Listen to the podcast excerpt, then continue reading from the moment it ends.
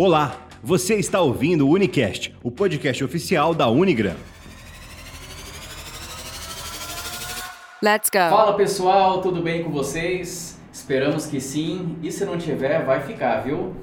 Bem-vindos a mais um Unicast e hoje, como nós tínhamos falado nas edições anteriores, nós estamos no mês de março, que é comemorado o Dia Internacional da Mulher.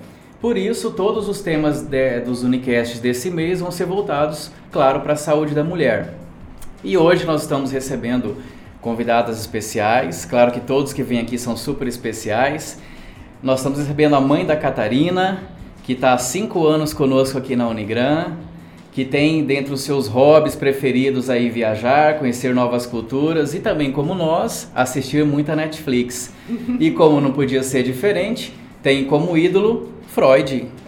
Seja bem-vinda, professora Ticiana, psicóloga e coordenadora do curso de psicologia. Muito obrigada, uma boa noite a todos. Realmente, Freud é o máximo, né?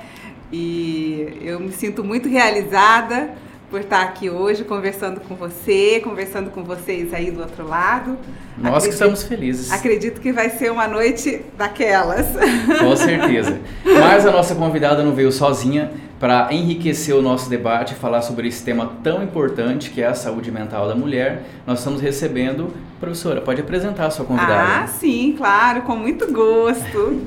é, então hoje eu trouxe aqui comigo uma convidada especial, a professora Camila Golim, que está conosco já desde o ano passado, é a professora de psicologia social, psicologia da saúde, pesquisa temática da questão feminina, da questão feminista. Bacana. E a professora Camila está aqui, essa maravilhosa.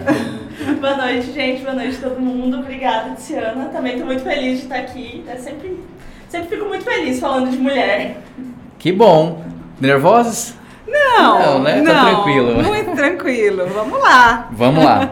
Eu gosto de temas espinhosos. Ah, esse e esse tem bastante, viu? Então hoje vocês vão se divertir muito aqui. Eu costumo falar para os alunos que eu gosto de polêmica, então.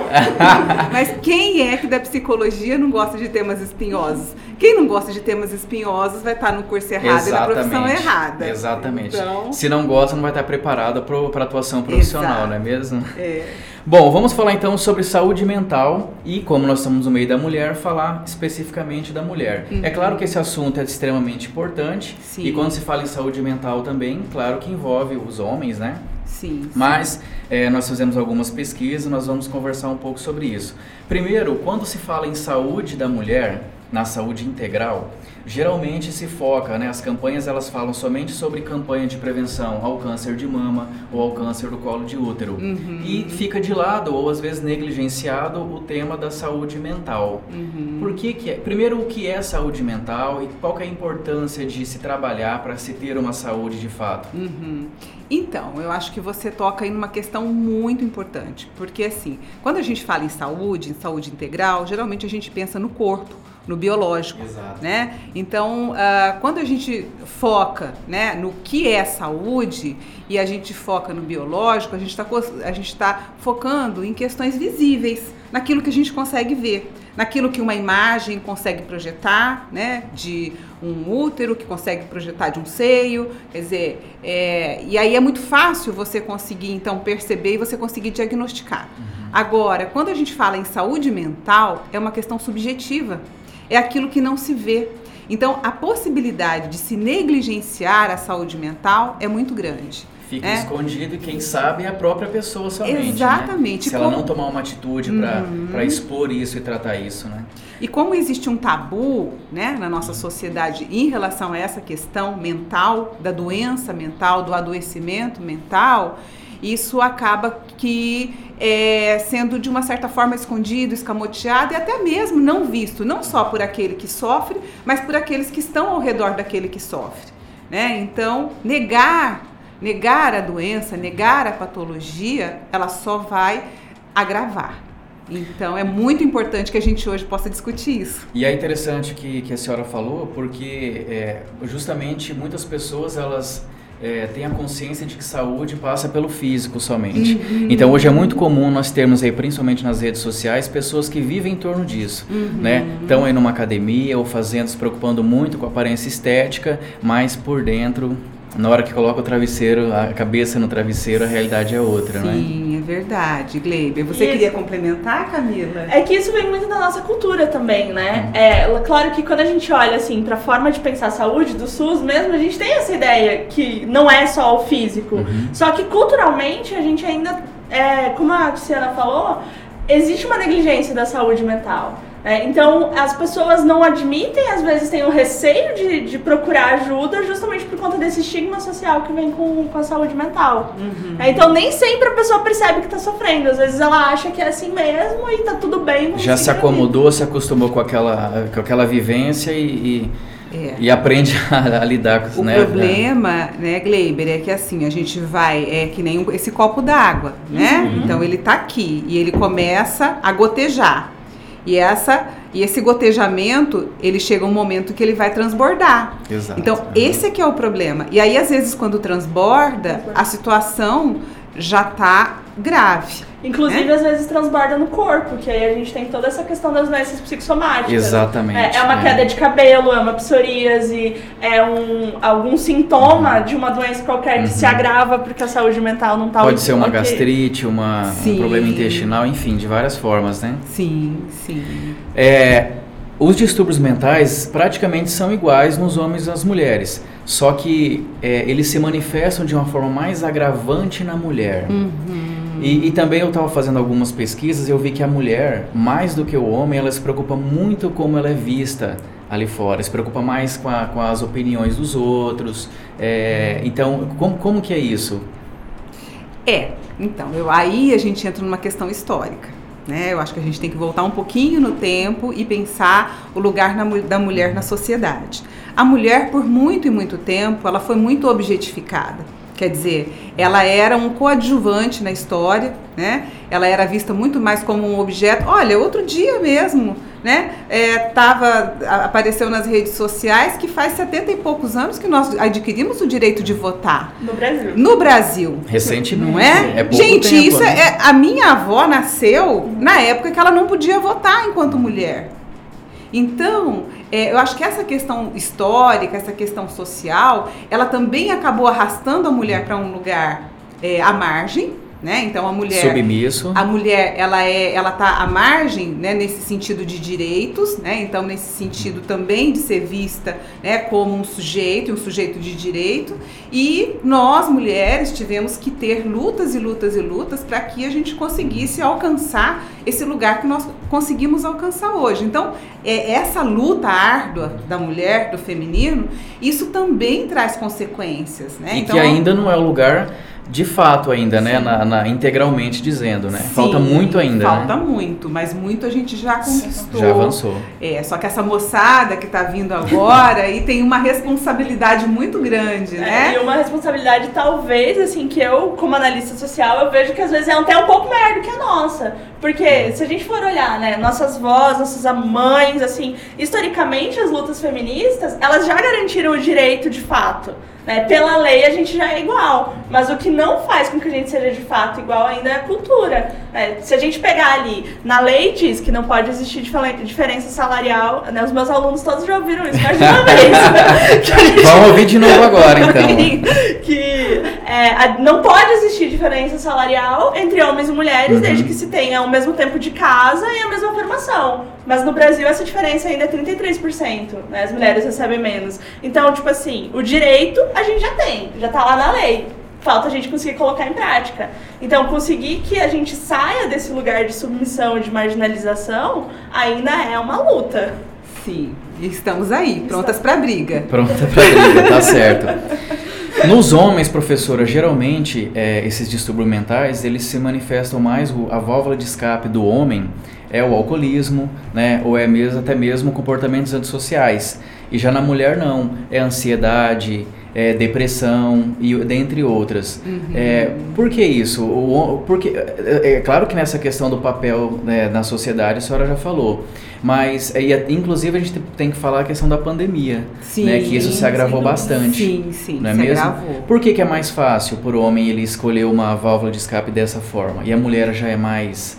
Ela internaliza isso e às vezes até sofre mais tempo. É, talvez a gente tenha uma questão, eu não sei se a Camila vai concordar comigo, mas há, há uma forma diferente eh, entre homens e mulheres de ser estar no mundo. Né? A mulher ela tem uma sensibilidade, né? nós, somos, nós somos muito mais sensíveis, às vezes até mais observadoras, né? e eu acho que isso faz com que a gente fique mais suscetível também a, a essa questão de absorver é, os problemas ou as dificuldades do ambiente e perceber isso muito mais cedo do que o homem, né? Uhum. Então essa, essa possibilidade de das mulheres se angustiarem, de ter, de ter problemas depressivos, né? De ter problemas mais é, internos, né? Nesse sentido, é, de não extravasar, por exemplo, como o, o, homem no alcoolismo, né? Ou em alguma outra coisa nesse sentido. Oi? Um esporte também, né? Sim. né? é. Os homens, ele, eu vejo, eu concordo com o que você fala, Tiziano, só que eu, eu, eu tenho uma. Eu amplio um pouco isso, porque eu acho que as diferenças das nossas formas de ser e estar é justamente porque parece que os homens eles têm uma possibilidades maiores de extravasar. Né? E aí as mulheres ficam sempre em. E também, é, é, justamente por esse papel matriarcal, vamos dizer assim, de responsabilidade de casa e do filho, faz com que ela acaba aceitando isso como uma missão, né? É minha missão, eu tenho que aguentar. Uhum. Isso também acontece?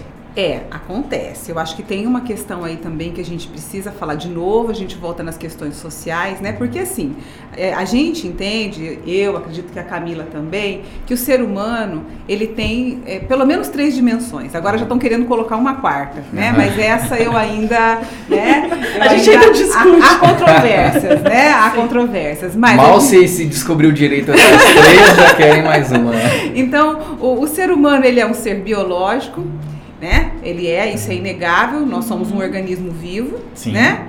Nós temos os nossos aspectos é, sociais, nós vivemos em sociedade, e isso lá quando nós deixamos de ser animais, né? Uhum. É, e quando nós então passamos para essa categoria de animais superiores, né? Nós deixamos então para trás a nossa barbárie, né? E fizemos o nosso pacto civilizatório. Nem então, todos, nós... né?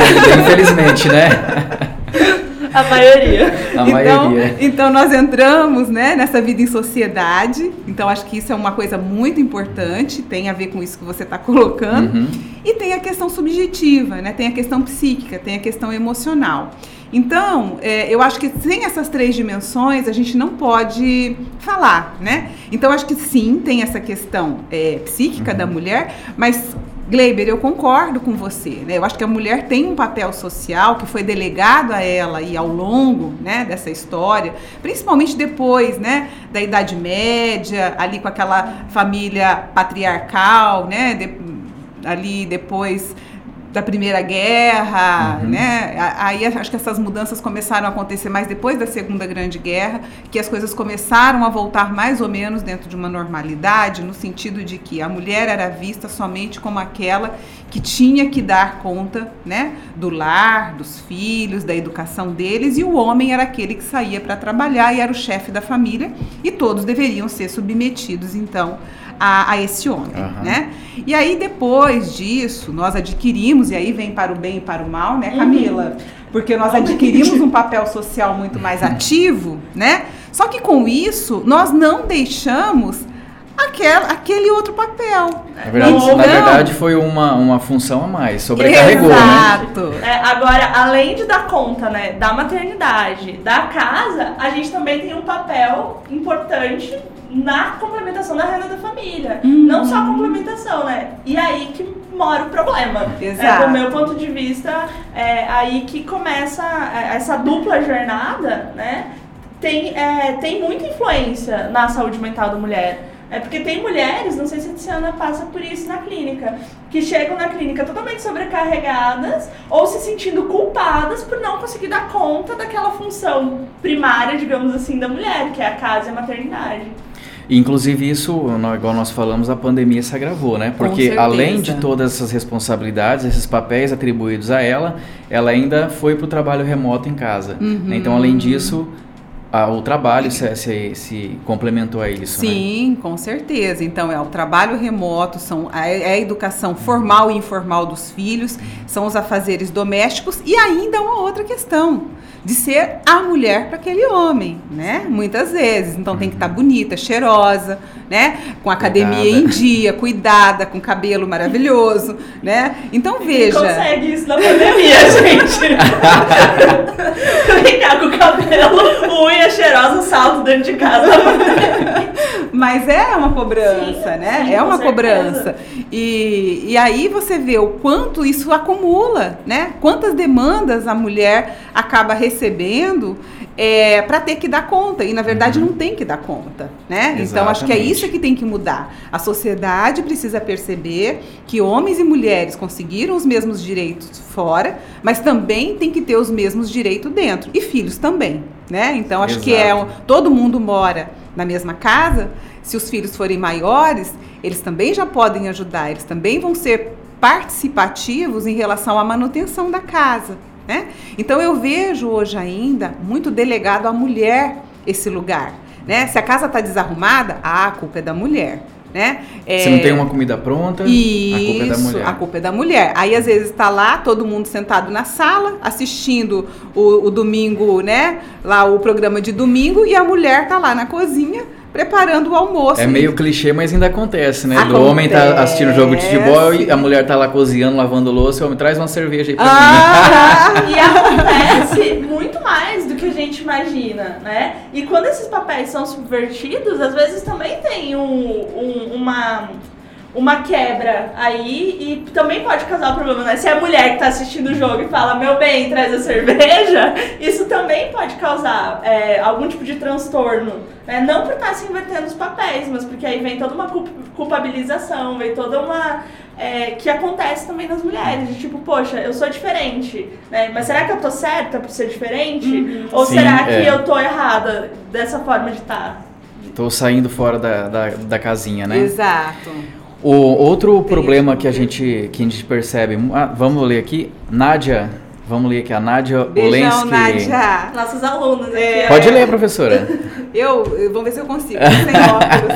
vamos Quando lá. a mulher adoece, a família toda paralisa. As mulheres acumulam muitas funções e muitas vezes não buscam ajuda porque os parceiros muitas vezes não ajudam e não compreende, com certeza, com certeza. Então acho é que isso é super importante, né? Então talvez essa live ela sirva muito mais para os homens do que para as mulheres, porque as mulheres já sabem o lugar delas na sociedade. Os homens é que ainda não entenderam. Inclusive essa é a minha luta dentro do movimento feminista e dentro dos estudos feministas, que é chamar os homens para o debate, porque as mulheres, né, as mulheres feministas ou não, elas já sabem dos papéis, dos direitos, dos deveres, a gente já sabe mais ou menos como acontecer. Só que sozinhas a gente não muda a sociedade. A gente precisa dessa parceria dos homens. Com certeza. A Vanessa acabou de falar maravilhosas, ó. Ah. Pra, tá falando, pra ter coragem de falar de um tema desse, né, aqui tem que ser maravilhosas mesmo. Ah, mas nós somos mulheres de luta.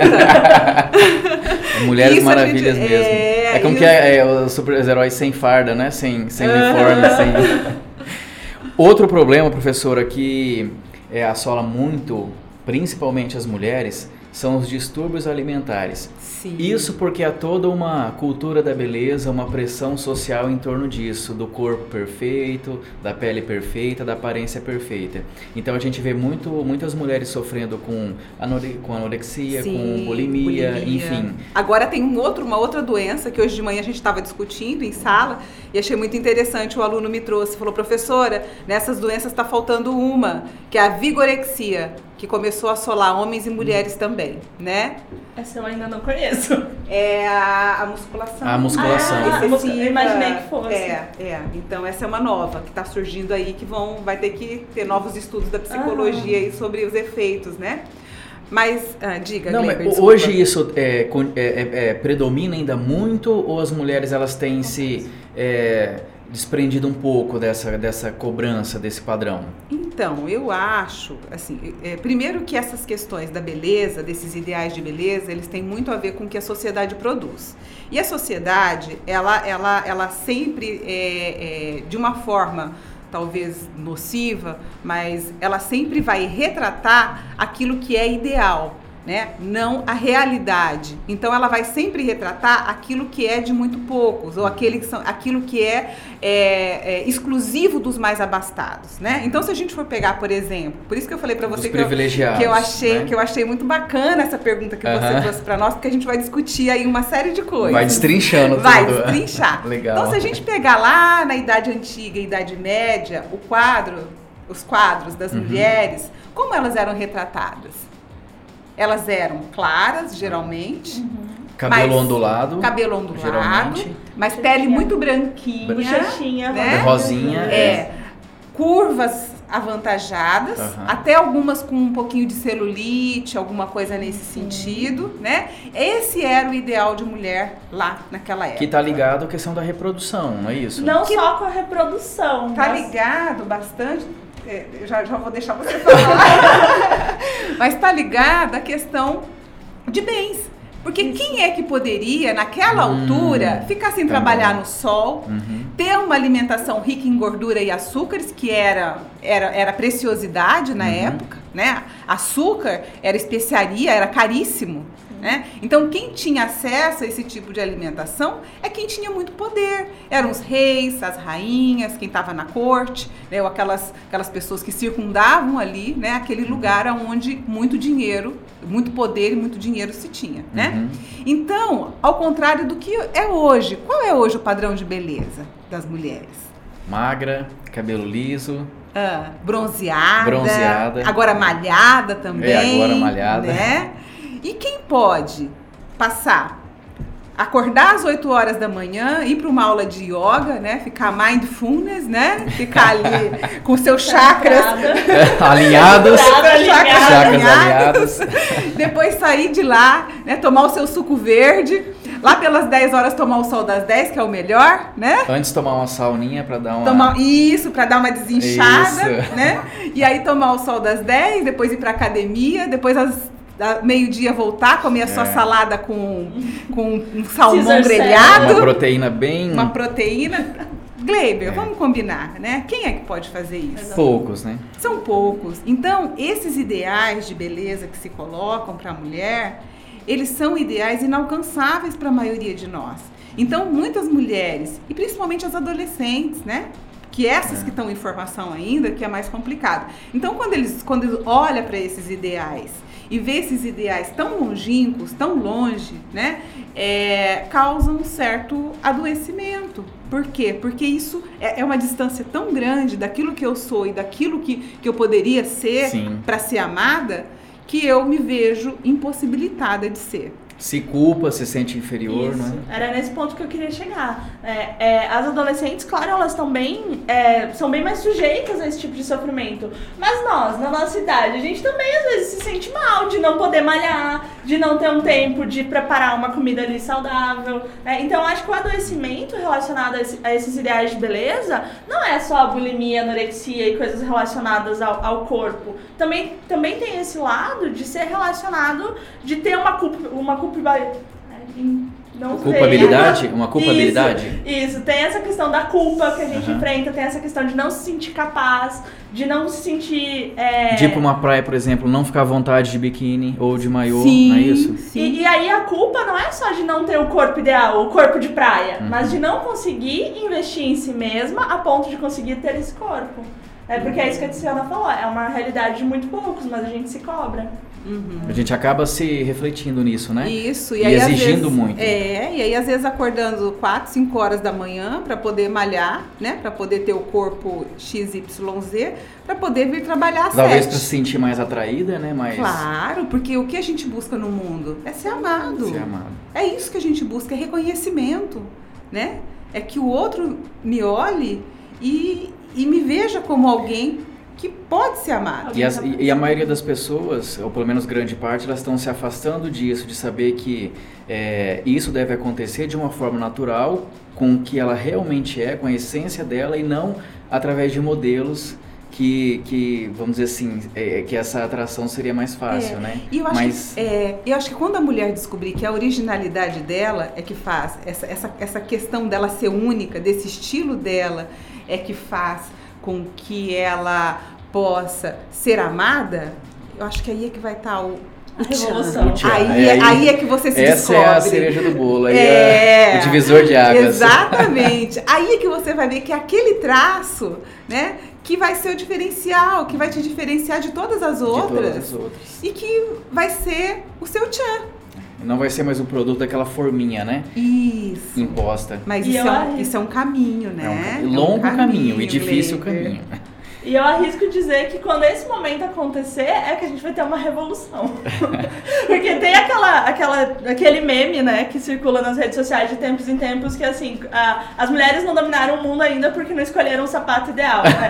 Totalmente, totalmente estereotipado e ok, mas eu vou pedir desculpa pra usar ele aqui porque eu acho que é isso. Quando a gente entender que a gente não precisa malhar pra ser amado, que a gente não precisa prestar atenção em tudo que a gente usa, no corpo que a gente tem, na roupa que a gente tem, a gente vai mudar essa cultura. Com certeza. Eu acho que a mudança pode vir daí. Bom, o nosso Unicast, o nosso assunto tá muito bom porque a participação está sendo muito grande. A gente fica muito feliz com isso. Então vamos ver alguns comentários aí, algumas participações. Fabiola Matos, ela colocou: tem anorexia em mulheres gordas por causa da aparência e do padrão estético. Elas não são vistas como pessoas doentes. As pessoas acham que elas estão bem e bonitas porque estão. Cortou o finalzinho ali. Mas é, é- retrata bem isso que a gente está falando, né? Sim. Sim, porque a, a questão da. Porque estão emagrecendo. Ah, tá. Hum, tá. Sim, isso acontece muito. É, a gente tem na nossa cultura a ideia de que mulheres gordas ou pessoas gordas não são saudáveis. Mas na verdade, se dependendo do. Claro, né, gente? Eu não tô falando que pessoas gordas são estritamente saudáveis. Mas dependendo da pessoa, dependendo do corpo, ela vai ter um padrão de corpo mais cheio, um padrão de corpo mais curvilíneo. E isso não significa que ela não tá saudável. Mas aí quando ela emagrece e às vezes fica doente, ela vai, aí ela é vista como saudável porque tá emagrecendo. É, Assim como a gente tem pessoas magras que têm colesterol altíssimo, Exatamente. tem uma série de problemas, mas que não nem se preocupa com isso porque tá magra, tá dentro do corpo ali. Dentro do padrão. Mais alguma, Paulo? Não? É, vamos lá. Vamos seguir. Vamos seguir que tem bastante coisa. Temos. É, sem dúvida, a prevenção é o melhor remédio. Sim. Né? E a minha dúvida é: vocês gostam de dúvidas difíceis? Agora eu vou jogar uma.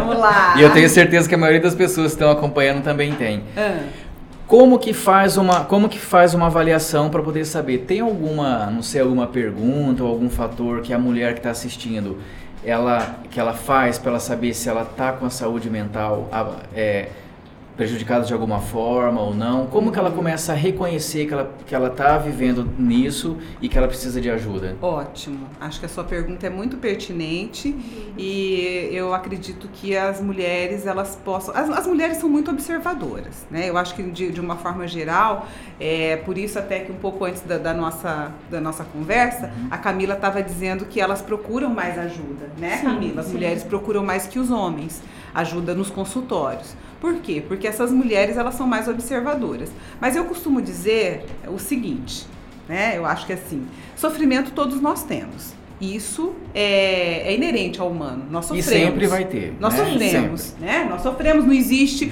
o mundo ideal onde todos os seres serão felizes para sempre. Isso não existe, Uhum. né?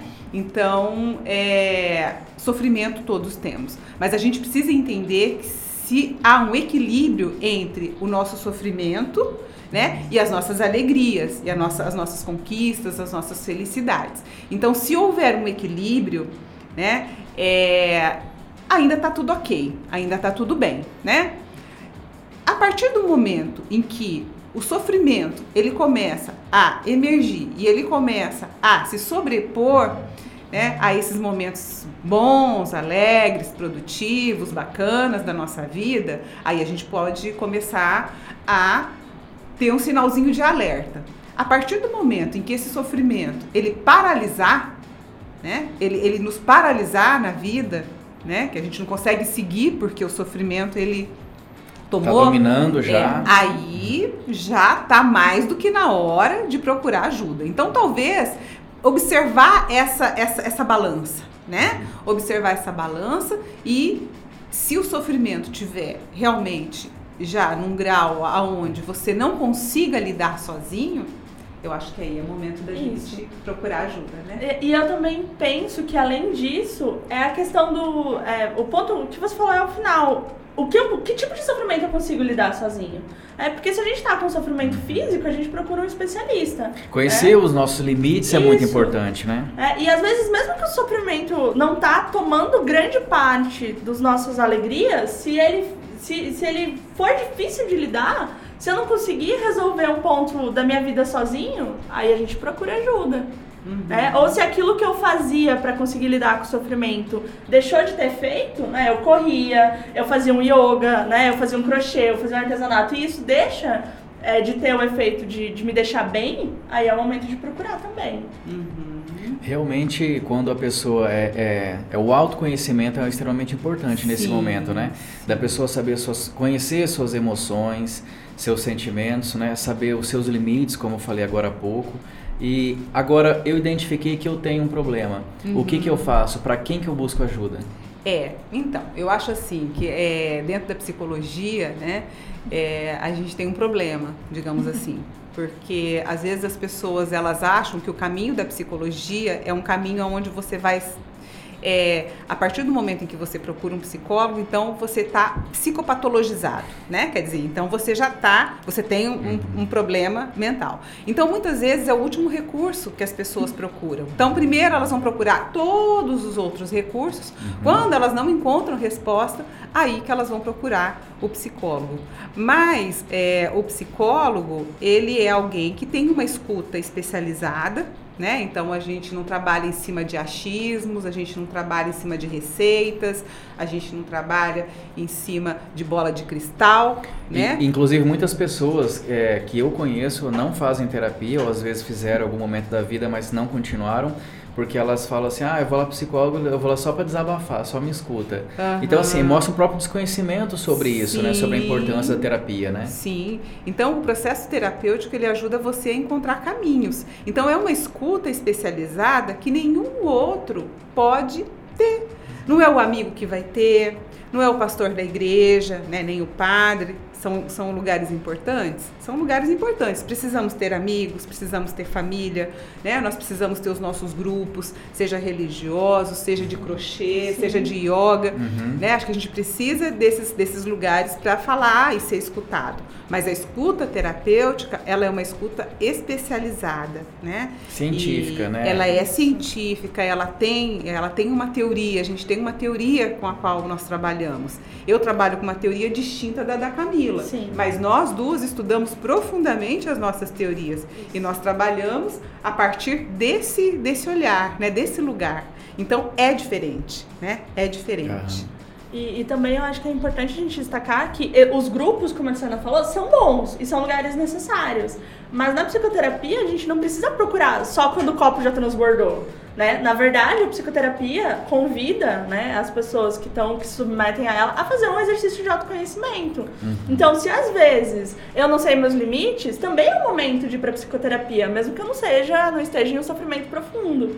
Né? Eu, eu, eu brinco assim que acho que a gente vai na- no ginecologista a cada seis meses, uma vez por ano, no, É. no dentista a cada seis meses. Isso. Né? Se todo mundo fosse para psicoterapia pelo menos quatro sessões por ano, a gente já conseguiria lidar muito melhor com, os, com, com o nosso cotidiano, né? mesmo que não seja um sofrimento extremo. E aí eu acho até interessante que entra numa outra área que é, eu, eu vejo como uma, uma ação do, do, do Estado que, sem dúvida, prevenia, é, preveniria isso e, e ajudaria muito que é a questão do psicólogo na escola. Sim. Você pensa, sim. porque hoje muitas pessoas, igual a professora falou, eles só procuram no, o psicólogo quando já está num estágio avançado, quando realmente não sabem o que fazer. É, mas se tivesse esse acompanhamento e essa consciência da importância desse profissional desde cedo, a realidade era outra. Uhum, com certeza, porque o psicólogo ele pode observar lá quando os problemas eles ainda estão nascendo, né? Então, às vezes uma criança que de repente muda, né, a sua forma de se relacionar com os outros, muda é, no seu processo de ensino-aprendizagem, isso já é um sinal de que alguma coisa ali não tá bem com aquela criança, né? Ou, ou às vezes, né, professor, eu vejo assim que né, às vezes nem o pai e a mãe têm o, o preparo, não sabem é, é, de forma como educar essa, essa criança, né? Porque Uhum. eu falo até por, por realidade própria que eu vim de, de uma zona rural, de sítio. Meus pais Uhum. eram, meus avós criados em sítio, então é sempre, então esse papel conservador, patriarcal predominou muito. E às vezes, com- como eles não tiveram isso, não receberam isso, eles não puderam dar, Uhum. né? Então, é, conhecer isso é muito importante desde cedo, né? Sim, sim, sim. E eu acho que o psicólogo é esse olhar atento dentro da escola, né? Então ele pode, né? Ele não é um clínico, né? Então o Aham. psicólogo dentro da escola ele não é um clínico, mas ele pode apontar para as dificuldades, né? Uhum. E aí é claro.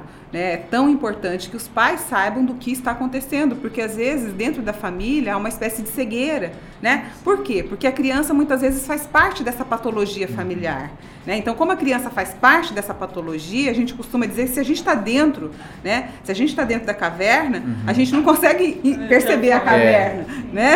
É. Então, é, a gente não consegue perceber né, a patologia. Então, alguém de fora conseguindo enxergar pode até alertar né, essa família para essas questões que estão acontecendo já e, e desde muito também dar luz para a própria solução, né? De- do que fazer para poder resolver. Sim. E é por isso que o psicólogo é diferente do amigo, né? Porque o amigo também tá ali fazendo parte. Então quando a gente desabafa com o amigo, o amigo faz parte da nossa vida. Ele também faz parte de toda essa rede de problemas. Aí o psicólogo tá fora, é alguém neutro, né? Ali. Ou, ou talvez os amigos também, né? Quando você desabafa, conta algum problema, ele te abraça e fala, ah, vamos beber que passa. É bom também. Vamos esquecer. Não que beber não seja É importante, mas, Não faça parte, né? mas não pode ser só isso. É, Vamos ver um comentário ali, mais um. vamos ver. Aurilene Reco. Professoras, pode acontecer da pessoa não perceber que precisa de ajuda? Como alertar quem está ouvindo e que às vezes percebe em alguém próximo? É que entra naquela questão, naquela aquela frase que, que muitos dizem, né? Em, em briga de marido e mulher não se mete a colher, né? Ah, mas se mete. Se mete. Se mete muito. Pode falar. É, eu acho é, né, é, que é muito comum a pessoa que precisa de ajuda não perceber que está precisando de ajuda. Porque também é uma fragi- fragilidade, né? A gente não gosta de admitir que a gente não consegue ou que a gente está sofrendo. Né? Não é legal a gente admitir isso. Então acaba que a gente tem essa dificuldade mesmo. Né? E o como fazer as pessoas. é, quando uma pessoa tá né, cega aí pelo problema, eu acredito que a gente tem que ter intimidade, né? Se a gente não tem intimidade, a gente não percebe. E que talvez fazendo a pessoa refletir. Né? A mesma coisa um ciclo de violência, né? Vou usar esse exemplo que é o que eu tô mais familiarizada. A gente não fala pra uma vítima de violência, olha. Né, você está sendo vítima de violência, sai, da, sai desse relacionamento. A gente pergunta, faz perguntas e tenta colocar essa pessoa para ela refletir sobre a situação. Né, para ela mesma identificar que tem alguma coisa ali que não tá legal. né? Então eu acho que eu vejo que é esse caminho. Não sei se a Ana Uhum. é, concorda comigo ou tem alguma algum complemento, mas para mim a ideia é fazer a pessoa perceber, né, refletir e perceber que tem alguma coisa que não tá legal. Até porque se essa ajuda ela não for é, da forma como tem que ser, se a pessoa que às vezes ela tem intenção de ajudar, mas se ela não está preparada para isso, ela acaba atrapalhando tudo, né? Sim, Piorando sim. o quadro que essa pessoa está vivendo, né? Sim, com certeza. Então, acho que cada um tem o seu, o seu lugar específico. E um amigo, ele pode sim, né? Um amigo, alguém que esteja próximo dessa pessoa, ele pode sim dar o alerta a ela, né? Dizer, olha, eu acho que esse seu comportamento não tá legal, né? Uhum. Eu acho que você tá ficando muito en- entristecido, Não você não era ser assim, né? né? É, o que está acontecendo? Então, eu acho que era, era, era bom, né? Porque essa escuta, Gleiber, do outro, do sujeito humano, não precisa ser feito só pelo psicólogo, né? Eu acho que qualquer um que tem uma sensibilidade e olhar para o outro e perceber que há ali um, de sofrimento, um pouco de empatia, é, é importante e ela, e ela pode é, dar esse sinal, né? Uhum. Às vezes a pessoa não está percebendo, mas se essa pessoa que está ali, que está nessa escuta, percebe, ela pode fazer esse encaminhamento. Então, assim, é importante que você olhe né, para os seus amigos, para os seus familiares, aquelas pessoas que você convive cotidianamente e, e perceba, né? Perceba o que está acontecendo com ela. É tão difícil isso hoje, é um exercício terrível, né? Porque as pessoas estão muito mais preocupadas em olhar o seu próprio umbigo.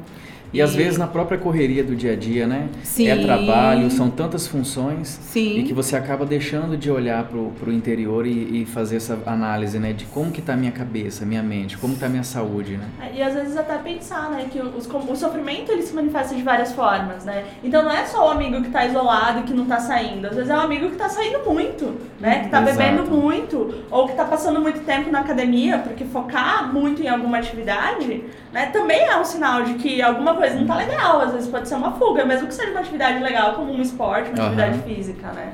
Em excesso tudo é prejudicial, né? Uhum. Sim. Se você tem alguma dúvida, ó, que está assistindo a gente, tem alguma pergunta para as professoras, daqui um pouco a gente vai encerrar, mas infelizmente, Ah. mas quem sabe já fica, né? Já fica é, o link um, para próxima. pro próximo, né? Que esse tema, esse outro vocês podem trazer É. com certeza. Ah, eu queria falar de uma outra coisa antes da gente Por favor, terminar, pode né? falar. Porque eu acho que é muito importante isso. A gente falou sobre essa questão, né, da violência, mas a gente não falou sobre a questão exatamente da violência doméstica. Eu acho que isso é fundamental que a gente possa falar, né? Violência doméstica, violência sexual, que é inclusive uma das, das principais causas do estresse pós-traumático, né? Sim, então assim, é, a gente vê muito hoje, principalmente na nossa cultura, nossa cultura regional, Uhum. né? É um- uma certa opressão da mulher dentro da relação. Né? Então, às vezes eu, eu costumo brincar, né? É, por exemplo, aquele namorado que diz, ah, eu vou no bar com os amigos beber, né? Uhum. E quando a namorada diz que vai no bar com as amigas beber, ela é de uma certa forma é, proibida ou manipulada, né, para que ela se sinta culpada e não vá. Então, é, às vezes a violência doméstica, ela é ela não está no corpo, né? Ela não está numa marca no rosto que o homem deixou, né? Mas ela tá uma marca emocional. Então é de novo aquele exemplo, né? Vai acontecendo um caso aqui, depois um outro caso, depois um outro caso, quando a gente percebe a mulher já está dentro dessa armadilha, né? E aí as mulheres adoecem muito e confundem muito o amor com a violência né? Confundem muito, acha que ah, ele me trata assim porque ele me ama, né? E, e entra numa, num ciclo de adoecimento terrível, né? Terrível, terrível. Então as mulheres vítimas desse tipo de violência, porque ela é, é aquilo que a gente estava falando, né, Gleiber? É uma coisa que não aparece, porque se o homem chega e dá uma pisa na mulher, a mulher vai na delegacia, faz um corpo de delito e ela e o homem já é já já, já, já é culpado, né? É, mas esse tipo de violência, ele passa imperceptível. Ele passa imperceptível. Então a mulher não tem nem como, às vezes, reclamar. Porque às vezes a própria família diz, mas ele é tão bom É. pra você. Ou que isso Né? é assim mesmo, né? É assim mesmo. É tipo assim, ah, eu, deixa eu pegar o seu telefone pra eu ver é, com quem você tá conversando. Gente, isso é violência, né? Quem tá assistindo aqui fica registrado. Fica a dica, né? hein? Isso é violência. Porque você cercear a liberdade de comunicação de alguém é violência. Ou então quando você começa a sair com, é, né? Você tá lá ficando sério, tá tudo bem. Aí assume o namoro, ah não, agora você vai ter que excluir todos os homens, todos os seus amigos homens do Facebook. Ou a mulher também pode ser tóxica, Sim, né? A pode. mulher também fala, ah, agora você vai excluir todas, essas, eh, todas as suas amigas mulheres do Instagram.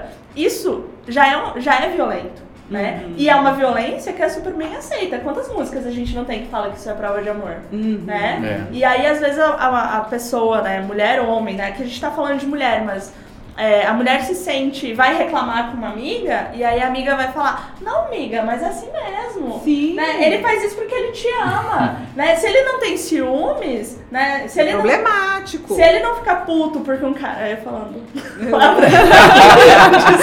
Saiu. Paulo, Saiu. isso daí. Não, não saiu, então não precisa. É, se, é, se o cara não ficar irritado, né? Porque. Ou um cara olhou pra, pra namorada dele na balada, é porque não ama. Ou às vezes algum colega de trabalho, né, comenta uma Sim. foto, né, elogia, não sei. Tem cada situações tão Sim. bestas, E- né, que e as é- pessoas viram pretexto pra violência, pra tanta coisa. E esse, esse tipo de violência que eu tô comentando aqui, que a gente ri, que a gente acha que é brincadeira, vai acontecendo e no final é o tapa, né? A, a- Exatamente. A, violência física é. o último degrau Uhum. do ciclo de violência doméstica. Muita água já passou por baixo dessa ponte É. antes de acontecer um tapa na cara. É, é isso que eu ia coisa falar. assim. No início nós falamos que hoje, quando se fala em saúde da mulher, em saúde mental principalmente, é, a maioria, o, o, retrato da violência que a mulher sofre é, é um hematoma no rosto, né, que levou um soco, mas a violência psicológica muitas desconhecem, né? Muitas têm problema de, de diagnosticar de isso, identificar, né? De identificar. De identificar. Então a mulher passa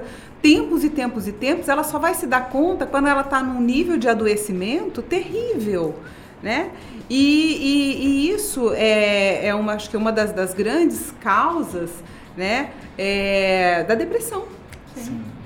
É, eu já ouvi é, em alguma, alguns grupos de mulheres que eu participei a seguinte frase que eu acho assim, é terrível, mas ao mesmo tempo faz a gente pensar. É. Ah, ele, ele me bateu, mas nem ficou roxo, então não é violência. Nossa, sério é, mesmo? É, e isso, é, pra gente que tá aqui dentro de uma universidade, né? Talvez não faça parte da nossa realidade, mas faz parte da realidade de muita gente. Né? E, e isso é muito, é muito forte, né? Porque mostra que até a violência física pode ser negligenciada. E se até a violência física é. pode ser negligenciada, violência patrimonial, violência psicológica, passa totalmente despercebido. Uhum. Daí a importância de conscientizar, não é? Vamos responder uma pergunta? Vamos lá. Mais um, o pessoal tá animado, hein? Maria Aparecida Batista. E quando a pessoa com problemas não admite e não quer procurar ajuda? É, isso é uma questão delicada, né? É uma questão delicada porque, assim, às vezes a pessoa não se dá conta de que ela está doente. O que, que eu costumo dizer? Principalmente em relação à questão da adolescência, né? O adolescente, às vezes, ele se recusa muito, é, ou a adolescente, uhum. né? A gente está falando no, hoje no caso da mulher. Uhum.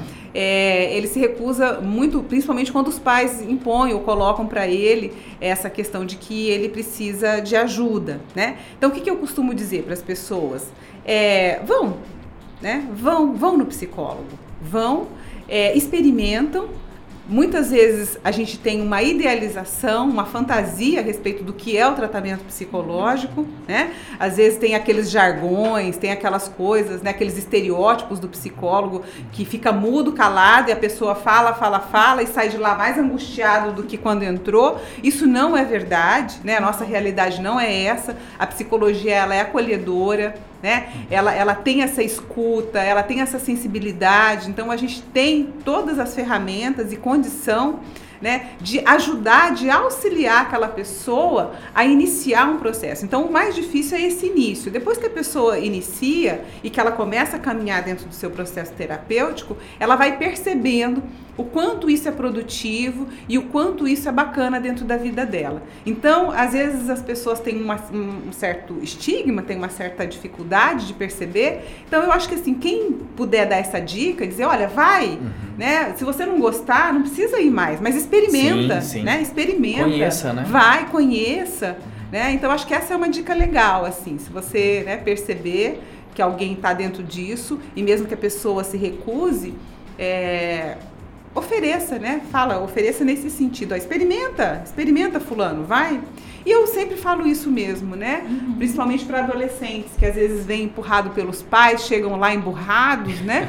Emburrados, dizendo que não querem, né? Que não querem porque acham que aquilo é uma, imposição dos que pais ele, ele e é, que o psicólogo ele é uma extensão desses pais, né? Sim. E aí quando eles percebem que o psicólogo não é a extensão desses pais, que ele tem um espaço ali que é único e que é dele, Aí eles topam e vão embora. Tá certo. A Aureliane mandou de novo é, que fala precisa, é isso, Paulo? Realmente é uma fala precisa e necessária. Por isso, se você acha que essa live quer receber essas duas professoras aqui competentíssimas ajuda tanto você ou pode ajudar outras pessoas, compartilha aí a nossa, o nosso Unicast de hoje e curta, compartilha e ajude a gente também a melhorar cada vez mais. Ah, a Aurilene, ó, que importante momentos assim. Parabéns pela iniciativa que possa acontecer outras vezes. Ó, Promessa, viu, Aurelene? Vai acontecer sim, fica tranquila. Super topo. Sim. Inclusive, deixa eu já entregar aqui. Uma, sabe sabe é. um sonho que eu tenho, professora? Eu sei. Da gente fazer uma live. Sabe o que, que eu queria ah, eu achei falar? Que era outra coisa. Não, é o, esse é outro. Sabe o que eu queria falar? Eu acho interessante. É. Fazer uma live sobre o Big Brother na ótica da psicologia. Uau! Cara, Eu acho que ia ser fantástico. Nossa, Uau. isso ia tirar um espaço das minhas aulas de psicologia social, porque todo mundo fala muito. Nossa, ia bombar, hein? Ia bombar. Eu- então já fica o convite, né? É só vocês. É só a gente agendar. Tem mais uma, uma participação ali do último.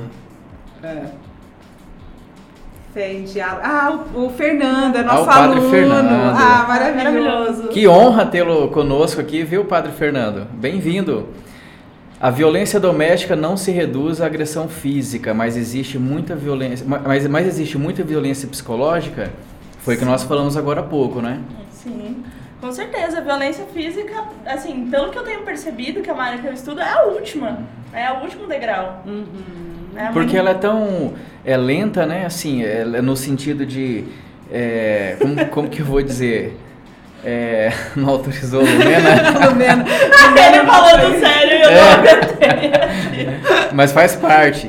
É, é- é algo tão assim que vai é, machucando aos poucos, né? Às vezes é uma, uma ofensa, algo tão pouquinho que você não dá importância. Aí Aham. chega na, como a senhora disse, derrama, né? Derrama. E aí, Aí- aí... é que você vai se dar conta da enrascada que você tá, né? E de se arrepender de não ter procurado ajuda antes. É, mas sempre é tempo, né? Eu acho Sempre que isso há é uma tempo, questão é. assim que se é que a gente pode deixar essa dica, sempre é tempo de buscar ajuda, né? Sempre é tempo da gente sair das enrascadas da vida, né? E sempre Daquilo- tem alguém disposto a ajudá-lo. É. Né? Ah, basta você saber on- exatamente onde, né? É. Mais participação ali, Noeli Arevalo, parabéns, ah, amei. Nossa ex-aluna, psicóloga, colega, Obrigado pela participação. Vem mais outras ali. João V. Rodrigues, parabéns à organização e às professoras. Muito boa conversa. Obrigado, João. Bom. Gisele dos Santos Franco, parabéns. Muito bom, falas A preciosas. também, nossa aluna. Tainá Tainá maravilhoso, Dalzaker. prof. Olha, só elogios, hein? Essas Também, né? Duas elegâncias em pessoa como vocês, né? Ai, Não nossos tem alunos como. também são maravilhosos. São né? maravilhosos. Eu amo esse curso, eu amo dar aula. Eu a amo gente, tudo isso. A gente percebe, só Sim, pelo sim. brilho nos olhos da professora, esse sorrisão, né? Já, Também gosto muito de participar desses momentos. Acho que é fundamental, assim. É sem muito dúvida. E às vezes a gente não tem noção de onde está chegando e de quantas pessoas estão vendo ou assistindo. Mas isso pode ser um divisor de águas Olha, e uma ajuda a Renata tá imprescindível, dizendo né? ali, olha, infelizmente não assisti desde o começo, mas amei. Também vou querer mais live dessas. Aí, Nós ó, só fazer. Só, não- só não podemos fazer muito de psicologia para não dar ciúmes. Ah, Gente, muito obrigado. O pessoal do Instagram também participando bastante. Obrigado pela audiência de vocês. Sempre fiquem à vontade para acompanhar a gente, para participar. Quem tem sugestão de temas, inclusive, fique à vontade. Pode mandar pra gente. O Unicast é de vocês, viu? Sintam-se em casa. Né, professora? nossa, muito bom. E eu topo qualquer tema, a gente abraça. A psicologia está em todos os lugares. Em todos os lugares. Aonde estiver um humano, a psicologia pode estar. Com certeza. E o ser humano tá em todo lugar. Então a gente tem assunto aqui para mais de ano. Pra mais. Já tô vendo, tem que programar muitas lives com vocês, hein? É, eu também, algumas pesquisas que eu fiz, eu vi que tem algumas atividades, algumas ações muito importantes que ajudam a ter uma saúde mental. Por exemplo, prática de exercício, você trabalhar e fazer o que gosta, você fazer os seus hobbies, né? Aquilo que te faz bem e também ter uma alimentação balanceada. Esse, esses são alguns fatores. Tem outros que a pessoa pode começar a implantar na rotina para ter uma saúde mental? Então, eu acho que tem, assim, eu acho que tem uma questão aí, eh, além de todas essas que você Aham. colocou, né, que é encontrar uma paixão.